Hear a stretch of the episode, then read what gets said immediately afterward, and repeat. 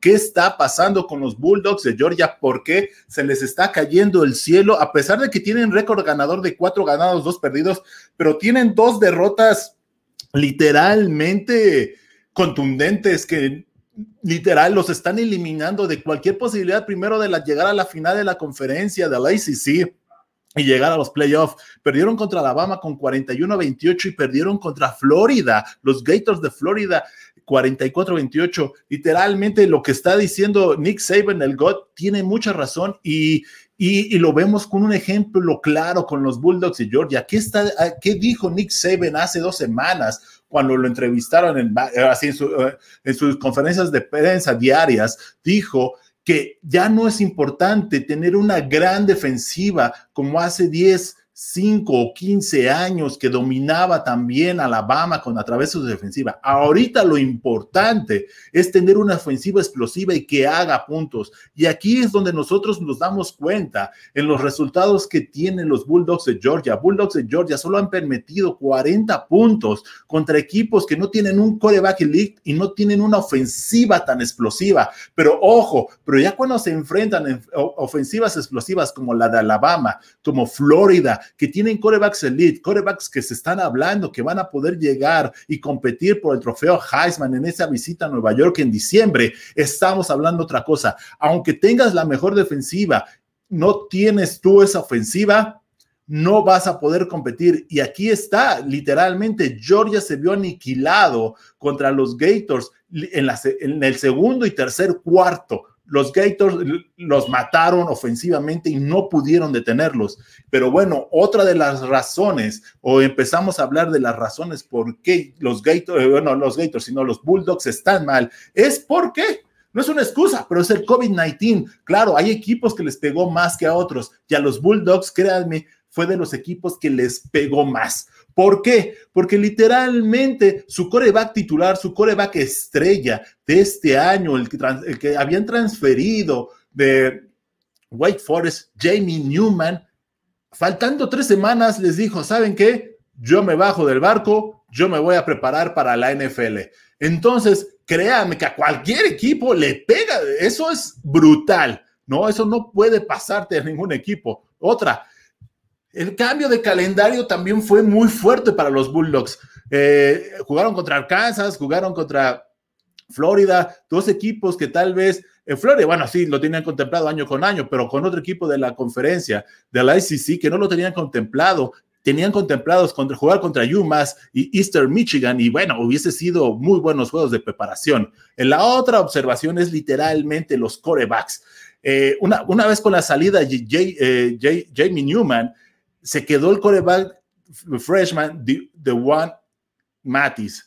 Literal, el coreback es muy bueno, tiene mucha calidad, lo dijimos, eh, es, estaba dentro de los mejores top 10 corebacks dentro de la, de la, del, del reclutamiento del año pasado pero literal todavía le falta desarrollarse, literal no se puede meter, hay, hay jugadores que son estrellas natas y Duan no lo es.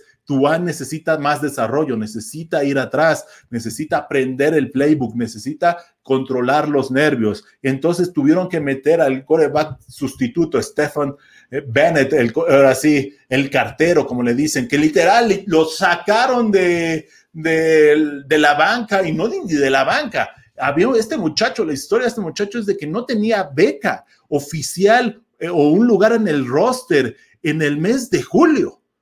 Con eso les digo todo. Y ya con la salida de Jamie, lo tuvieron que reactivar y lo tuvieron meter y lo tuvieron que meter porque Duan, la primera semana contra Arkansas, la ofensiva de Georgia no podía avanzar. Literal, el problema es la posición de quarterback. No hay una posición elite y también Stepson es muy cumplidor entrega todo en el campo, el muchacho hace todo lo que puede, pero literal la calidad no la tiene para la posición, desgraciadamente para él. Eh, créanme, se ve y se ve muy expuesto cuando juega contra equipos como Florida y Alabama, que el, los corebacks como Mac Jones y, y Kyle Trash dominan la ofensiva y explotan de la forma impresionante que lo hizo Kyle Trash, lanzando 474 yardas la semana pasada contra una de las mejores defensivas de la nación.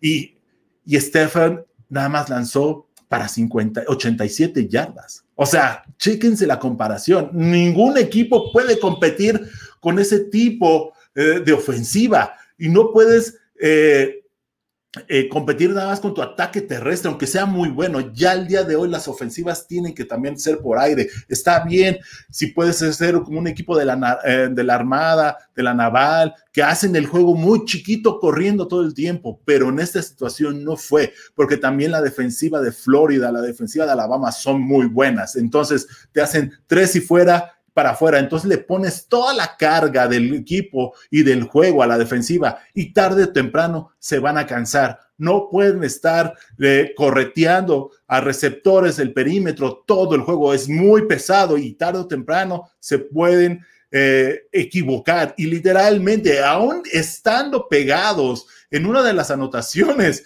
en los dos, eh, Spencer, el número tres, el cornerback de Georgia, pegado al receptor, el pase fue inmaculado de, de Kyle Trash.